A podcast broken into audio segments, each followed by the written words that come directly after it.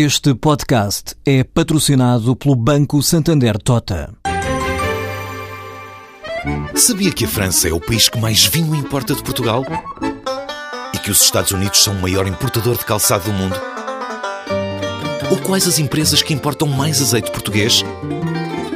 No portal Santander Trade, encontra todas as respostas para internacionalizar a sua empresa, desde mercados a procedimentos, redes de contactos e ferramentas para dinamizar a sua atividade exportadora. Descubra mais em santandertrade.com. Santander Tota, um banco para as suas ideias.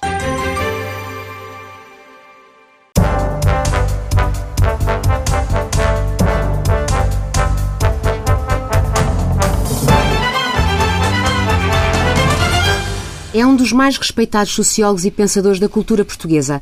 É autor de numerosas obras de história e sociologia e até de documentários para a televisão. Passou pelo Partido Comunista antes de aderir ao PS, foi ministro no primeiro governo constitucional, deputado no final dos anos 80, mas abandonou a política. Mais recentemente foi presidente da Fundação Francisco Manuel dos Santos, onde criou a base de dados por data, demitiu-se em abril. António Barreto, boa tarde. Muito boa tarde.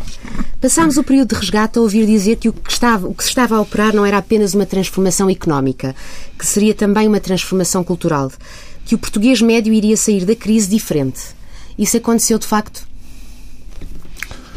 É muito cedo para, para avaliar os, os efeitos e as consequências do que foi o tratamento de choque da, da Troika e destes três anos. O tratamento ainda não acabou. Eu estou convencido que nós vamos ter mais um, dois, três anos, ou quatro ou cinco, em que vai ser necessário, por outros meios, vai ser necessário manter uma tensão grande sobre os níveis de, endividamento, de despesa, de investimento público e de finanças públicas. E, portanto, os resultados verdadeiros só serão conhecidos mais tarde. Por outro lado, tudo que diz respeito às mentalidades, aos costumes, à maneira de ser, são as últimas coisas que mudam numa sociedade qualquer. Demora muito tempo. É mais fácil assinar um cheque para comprar um carro, vender uma casa ou fazer uma estrada do que mudar os comportamentos, mudar as mentalidades. Há de reparar que quando um político não sabe o que há de dizer sobre qualquer coisa, diz, diz logo que é preciso, o que é preciso é mudar as mentalidades. Isso em geral quer dizer que ele não faz a mínima ideia do que é que está a falar, nem o que vai fazer. Uh, nós vivemos estes três ou quatro anos numa grande crise de necessidade e as pessoas perderam empregos, perderam rendimentos, perderam casa, perderam condições de vida que tinham ou, confortáveis ou, só remediadas. Muitas das pessoas baixaram, desceram ao nível da necessidade.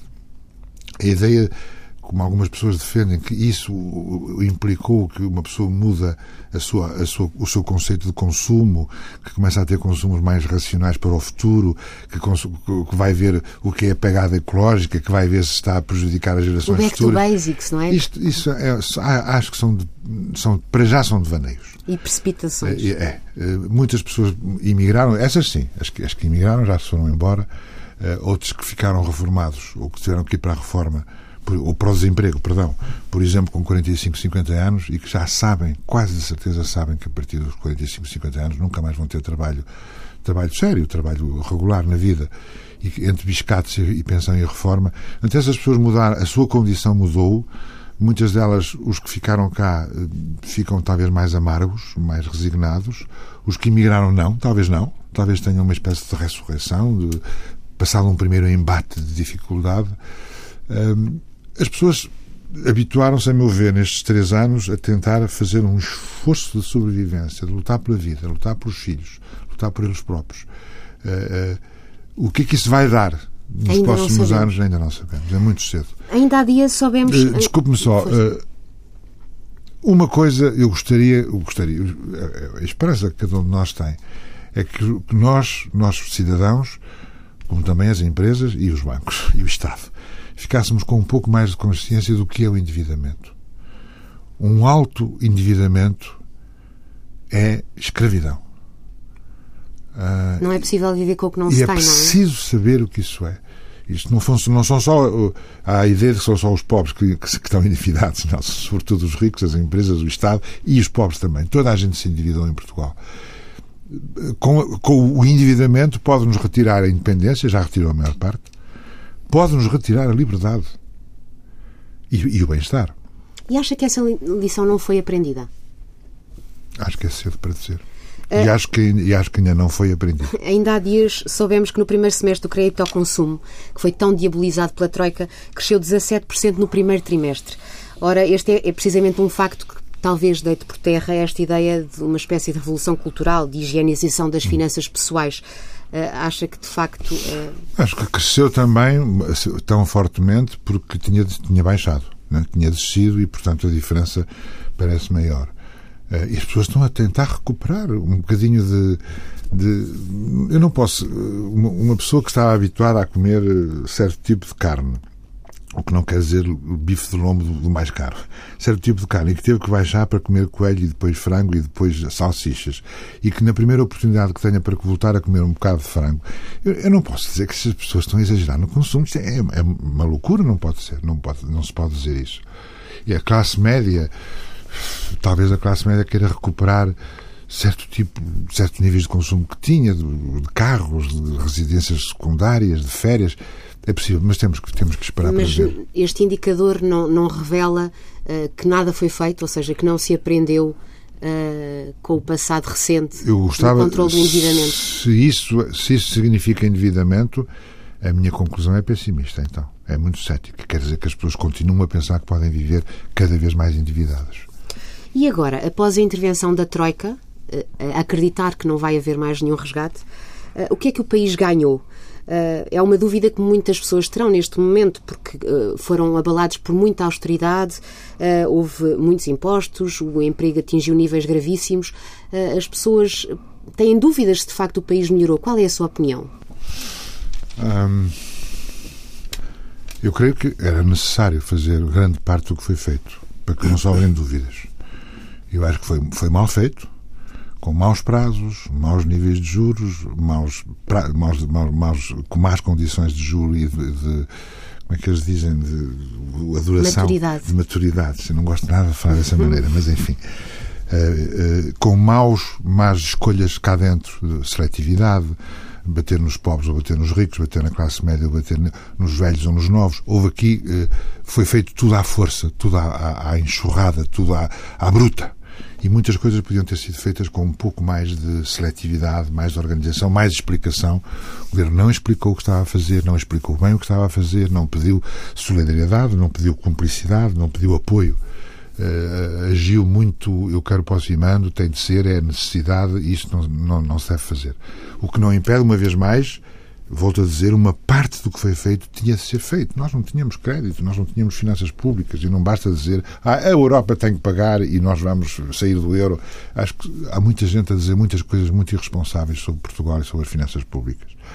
A minha convicção é que nós vamos ter mais 3 a 5 anos de dificuldade não sei qual vai ser o sistema, os procedimentos que se vão encontrar, os dispositivos, não sei se é um resgate, se é um novo resgate, se é uma nova maneira de fazer a, austeridade ou de fazer a poupança ou de reavaliar a dívida, reestruturar.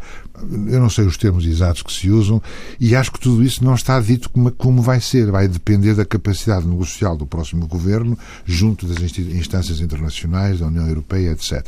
E da própria situação europeia. Eu estou, as notícias que eu, que eu recebo, que nós recebemos de França e da União Europeia, são todas más. Nada é eh, nada leva a que Portugal possa ser ajudado. E nestas coisas já percebemos mais que uma vez que ninguém ajuda ninguém, a não ser que seja interessado. Eh, quanto a nós, acho que eh, importa zelar o mais rapidamente pelas condições políticas de, de, gestão das dificuldades económicas e financeiras. Foi uma coisa que foi muito mal feita até agora. Não houve um compromisso interpartidário, ninguém, ninguém conseguiu, falharam os partidos, falharam os dois grandes partidos, Já vamos falharam falar os três sobre, partidos, falhou o Presidente da sobre República. o panorama político um toda a gente falhou. E, portanto, agora há que zelar daqui para a frente, há que zelar muito seriamente das condições políticas, da, da gestão futura da, da economia e das finanças, que vai ser dura, vai ser muito dura, vai continuar a ser dura. Repare que nós estamos há três ou quatro anos em que se tem procedido a uma espécie de transformação, de transferência de rendimentos. Dizer, os, os pobres pagaram mais que os ricos. A classe média pagou muito mais que os ricos. A, economia pagou muito mais que as finanças. Os pensionistas pagaram muito mais que os ativos. Quer dizer, todas as partes fracas nos grandes dilemas nacionais foram sempre as partes a perder. Tal como, era mais fácil. Tal como na Europa.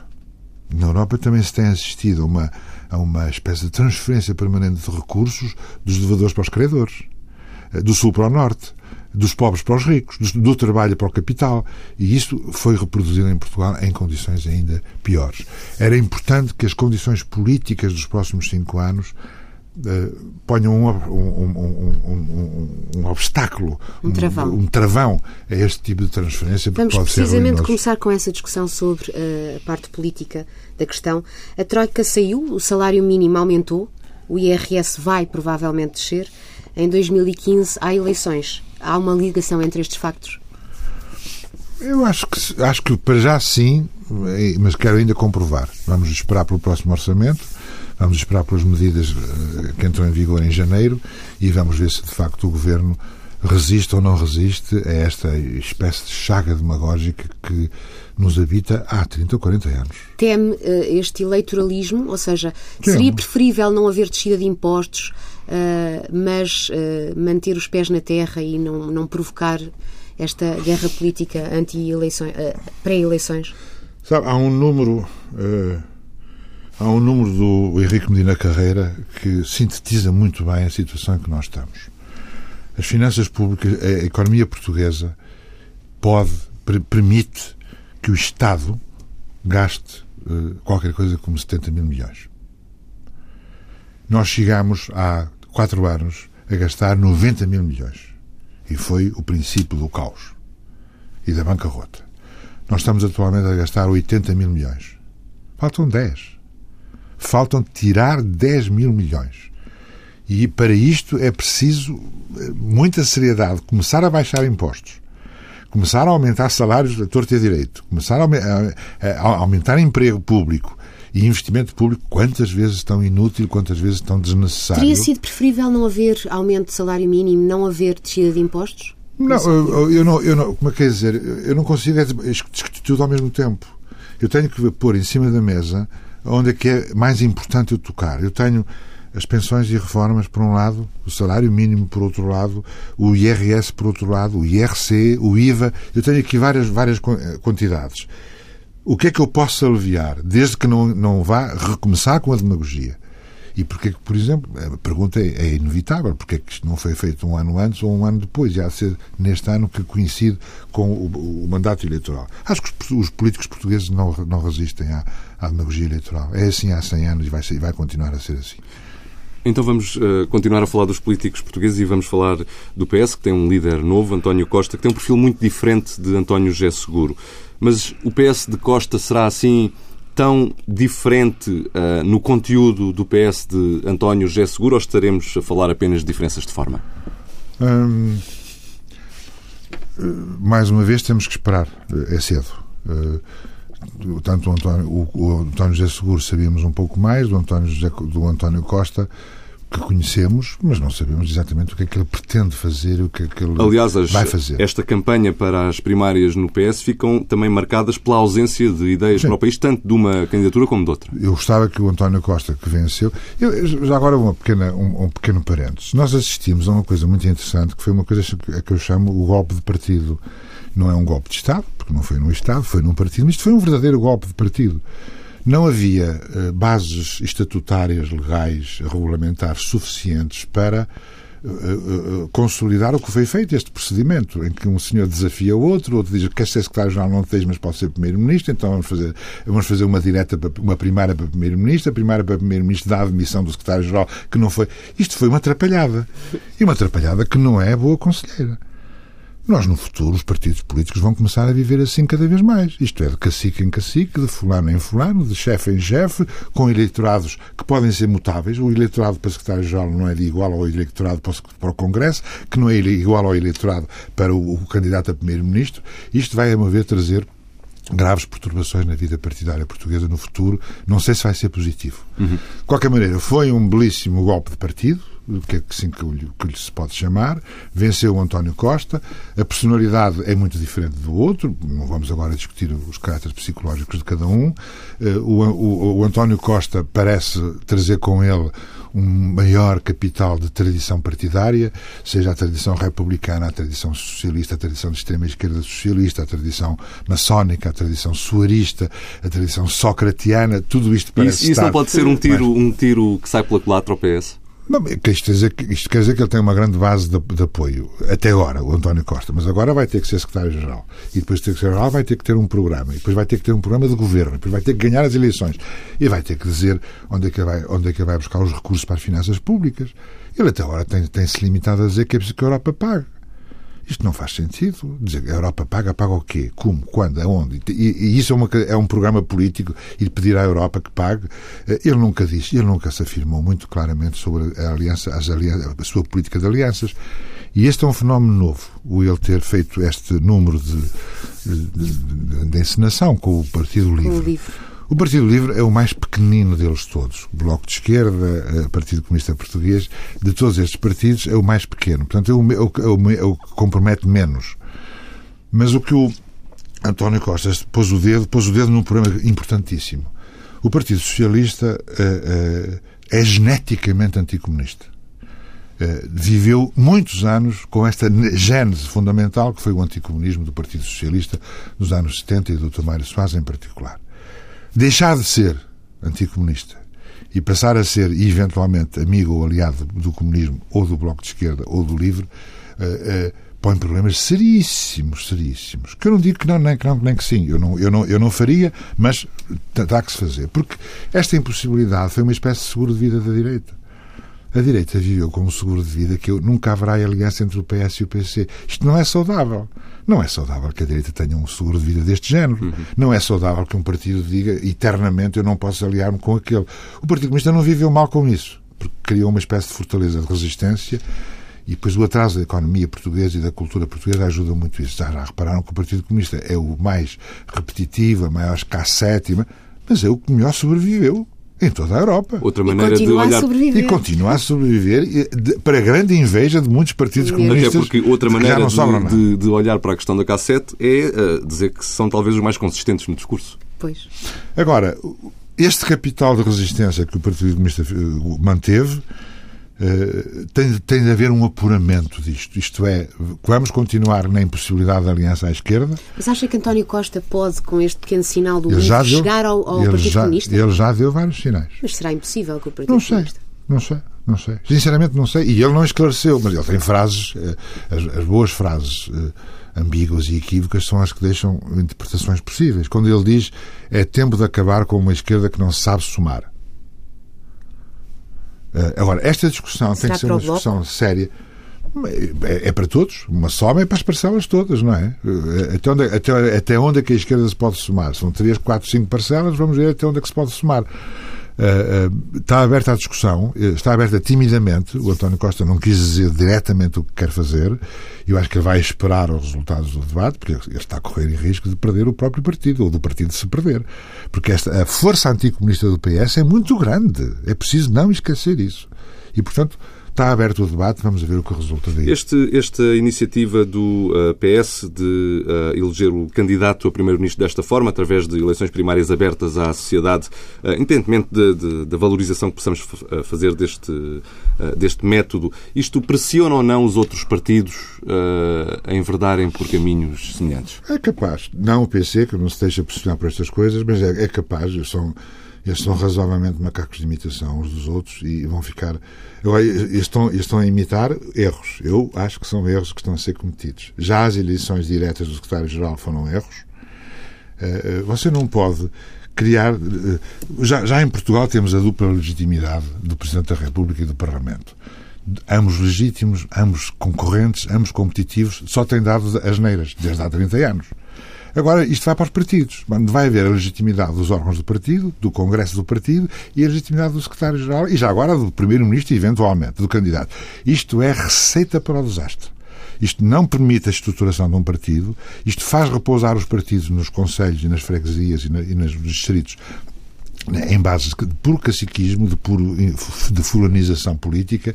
Isto não, isto não estrutura o pensamento político. Um partido político é uma estrutura de racionalidade, de interesses, de pontos de vista, de ideologias, de programas, de defesa dos interesses dos seus sócios e da população e das comunidades. Assim, conforme se está a fazer, há qualquer coisa que é a meio caminho entre o marketing, a publicidade, o desporto, o futebol, eh, o, o, os, os, os, os, como é que se diz aqueles programas de televisão que há agora que fazem? Reality shows. Reality shows. Isto é muito, má- é muito má receita. É um, é, é um verdadeiro desastre que se anuncia isso se continuamos assim. Já falamos de António Costa e de António José Seguro, eh, nas suas diferenças ou semelhanças. E em relação a Passos Coelho, eh, considera que se António Costa vencer as legislativas, ahm, terá condições de fazer diferente e melhor? Ou a Troika, eh, a presença da Troika e dos criadores internacionais continuará a pressionar e se mudarmos, nada vai acontecer de diferente? Se António Costa fará melhor que Passos Coelho. E diferente? Ou se de facto Ele não existem tentar, condições ele para o vai fazer? tentar fazer diferente, vai tentar fazer melhor, vai tentar fazer muito diferente, vai tentar puxar por todas as hipóteses de solidariedade europeia que existem, que são muito poucas, mas ele diz que são mais fortes do que isso. Não sei se vai conseguir fazer melhor. Nós Haverá estamos num condições para dilema um governo terrível. socialista, verdadeiramente socialista? Eu não sei bem o que isso é, mas eh, um governo socialista está a dizer um governo de maioria absoluta socialista. Em que, em que a parte não em, em que a parte programática poderá ser eh, com maior pendor social, menos liberal, eh, enfim, com as bases de um partido Não sei se socialista. há condições para isso. Não sei se temos dinheiro para isso, temos recursos para isso. Não sei se há recursos suficientes. Nós estamos num. O pior de tudo é que nós estamos numa, numa espécie de, de oscilação ou de hesitação entre a independência e a liberdade. Eh, eh, se nós queremos muita liberdade, muita liberdade, temos, temos que nos proteger. E só nos protege a União Europeia. Se nós queremos muita independência, nós vamos perder a liberdade. Porque vamos ter que sair do euro, sair da União Europeia e deixar de ter amigos lá fora. Eh, eu, eu, eu, eu tenho a minha, a minha saída. A minha saída pessoal, é- eu, eu prefiro a liberdade. Eu já estou resignado a vivermos praticamente sob protetorado, como vivemos atualmente. Nós, o nosso regime constitucional eh, está de pantanas, porque nós, obviamente, estamos a, estamos a viver contra a Constituição. A Constituição não permite, literalmente, não permite o que estamos a fazer com as finanças internacionais, com as decisões políticas internacionais que mandam o que Portugal está a fazer hoje em dia. Qual é a margem de liberdade do António Costa dentro disto? Acho que é muito curta. E não é de António Costa pessoalmente, é de qualquer É de qualquer partido. um. é. Por isso o compromisso entre uma, o compromisso de uma grande maioria eh, política da ordem dos 60 a 70% era indispensável na meu E ver. essa maioria poderia ser constituída à esquerda? Acha possível? Acho muitíssimo difícil. Mas se for, que se faça. O que eu quero é uma maioria clara da ordem dos 60%. Clara. Acho muito difícil que se faça à esquerda por causa do Partido Comunista, essencialmente. Eh, Já falámos dos cidadãos e das famílias e os empresários. Eh, Na sua vida profissional recente foi presidente da Fundação Manuel de Soares dos Santos. Francisco E- Manuel dos Santos. Francisco Manuel Santos e esteve muito próximo dos empresários, nomeadamente do presidente do Grupo Jerónimo Martins. Como é que caracteriza essa força empresarial nacional? São competentes os nossos empresários? São bons empresários? Ora bem, como é evidente, não é a minha proximidade da família do Alexandre Soares dos Santos que me vai fazer ter ideias sobre o que é a classe empresarial portuguesa. A impressão que eu tenho dele é dele, é da família, é dele, não tem nada a ver com o resto. Eh, o resto são ideias que eu vou acumulando há muitos anos, vendo e observando e analisando. E não estou, obviamente, particularmente feliz com o que vejo. Eh, acho que grande parte dos empresários portugueses viveram sempre à sombra do Estado, vivem à sombra do Estado e querem estar a viver à sombra do Estado, são dependentes do Estado, nem muitos deles não têm liberdade suficiente para dizer o que querem dizer e o que querem fazer por causa dos contratos do Estado, dos interesses relativamente ao Estado, vivem com uma enorme facilidade a promiscuidade relativamente à política, dão para os dois lados, dão para a esquerda e para a direita se for preciso, muitos deles dão para o PS e para o PSD, para o CDS e para o, PS. É muito fácil encontrar grupos desses. O que se tem visto recentemente relativamente ao grande grupo, ex-grande grupo, Banco Espírito Santo, Grupo Espírito Santo, Família Espírito Santo, eh, é, é, meu ver, demonstrativo do, disto que eu estou a dizer. Ainda agora estava hoje de manhã ou ontem a ler o relatório da Comissão de Auditoria da PT, onde novamente aparece o Espírito Santo, o Grupo Espírito Santo lá dentro, a Família Espírito Santo lá dentro. Eh, fiquei com uma, uma péssima impressão, mais uma vez, não é a primeira vez, do o que foi este, o processo de privatização e de reprivatização dos grandes serviços públicos, dos telefones, da eletricidade, dos petróleos, e vem aí mais uma ou duas coisas. Uh, na verdade, no fundo, no fundo, nada foi privatizado no sentido do investimento foi privatizado no sentido de vendido o mais rapidamente possível para obter dinheiro a estrangeiros não dinheiro. que não criaram emprego, que não criaram novas, novas indústrias, que não criaram novos produtos, novos serviços, que não arranjaram emprego, que não, não, não investiram nada a não ser comprar o que já estava feito.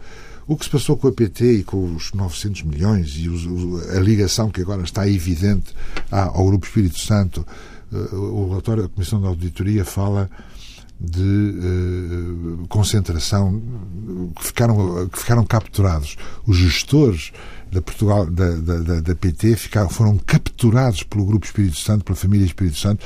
Isto é uma maneira uh, eufemista e formal de dizer coisas terríveis. Este resultado deste, e deve-se em grande parte aos maus hábitos, às más tradições de grande parte da, da elite empresarial portuguesa. Essa... Digo grande parte, porque tenho que acrescentar que, ao lado disto, destes casos mais conhecidos, há umas centenas ou uns milhares de empresas que salvaram Portugal nestes últimos anos com a exportação. Foram eles que salvaram Portugal. Não, em grande parte, muitas vezes não precisaram do Estado para nada. Como, eram, como foram eles que nas crises dos anos 80, quando foi preciso também exportar, exportar, exportar, foram esses grupos que nessa altura eh, garantiram a exportação, fizeram a exportação, não vieram a, a, aldrabar o Estado, nem aldrabar-se com o Estado, nem enganar e que trabalharam. E esses grupos são grupos muito. Curiosamente, são, são certamente aqueles que se fala menos.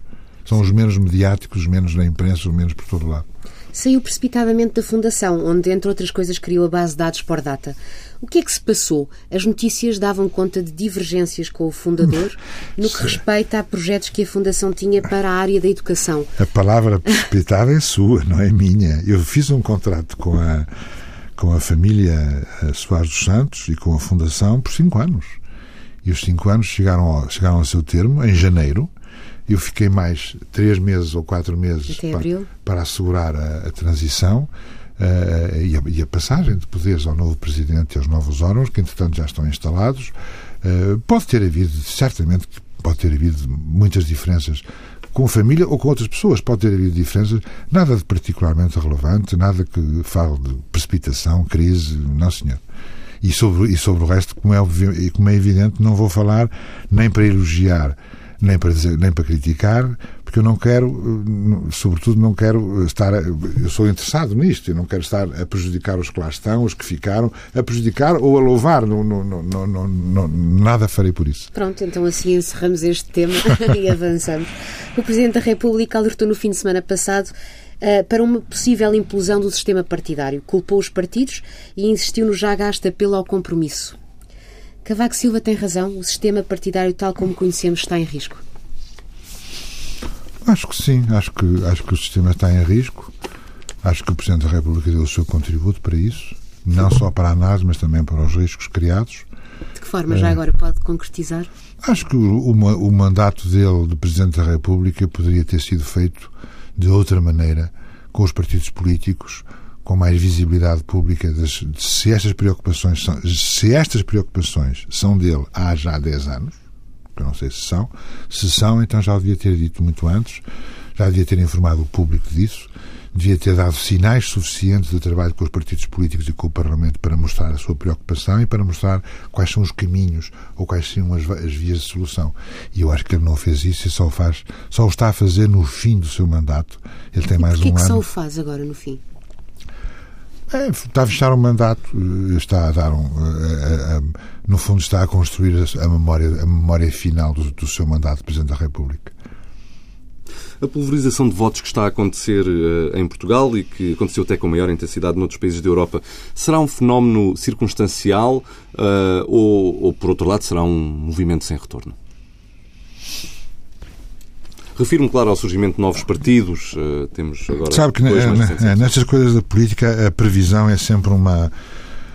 A previsão pode brilhar pela certeza ou pela asneira. Ou, ou, ou, eu nunca fui um grande, grande uh, amigo simpatizante aí da previsão. Não, aí, aí essas previsões Estou não ficam económicas que é, erram sempre, não é? Estou convencido de que gradualmente vamos caminhar para uma uh, fragmentação política, isto é, vão, haver, vão aparecer novos partidos. Uh, aparece um que desaparece, mas aparecem dois, pois por dois que desaparecem, um desaparece, mas estou convencido disso, estou convencido que tanto dentro do PS como do PSD pode haver fenómenos importantes de, de, de dissensão ou de, ou ou de uh, separação. Um, é possível. Uh, pode haver partidos que venham de fora e que tenham um efeito muito importante dentro dos partidos. O, o, Bloco de Esquerda, por exemplo, teve uma importância enorme no PS há 10 anos. Há 10 anos. Uh, o grande problema do PS durante alguns anos era a capacidade de atração de jovens, de intelectuais, de novas, uma classe, uma classe média Mesmo muito que jovem. o livro está agora a tentar fazer, não é? Mesmo Mas que o livro está a fazer, vamos a ver como é que o livro, qual é o efeito do livro no Bloco de Esquerda. E, mas a minha convicção, também ainda com o partido, o novo Partido Republicano Democrático, que, que se vai chamar assim. Democrático e Republicano. Democrático e Republicano. PDF. Uh, com este partido. Este partido pode ser uma uma explosão efêmera de primavera e de repente acabou, e, ou como o carnaval, é? para durar três dias. Depois, para Já tudo, tivemos, de resto, exemplos desses no passado, o PRD. É, para tudo uh... se acabar na quarta-feira, dizia a canção do, do carnaval, mas pode ser que não. Pode ser que não. Já tivemos em, em, toda a Europa, há casos destes, Portugal não é diferente.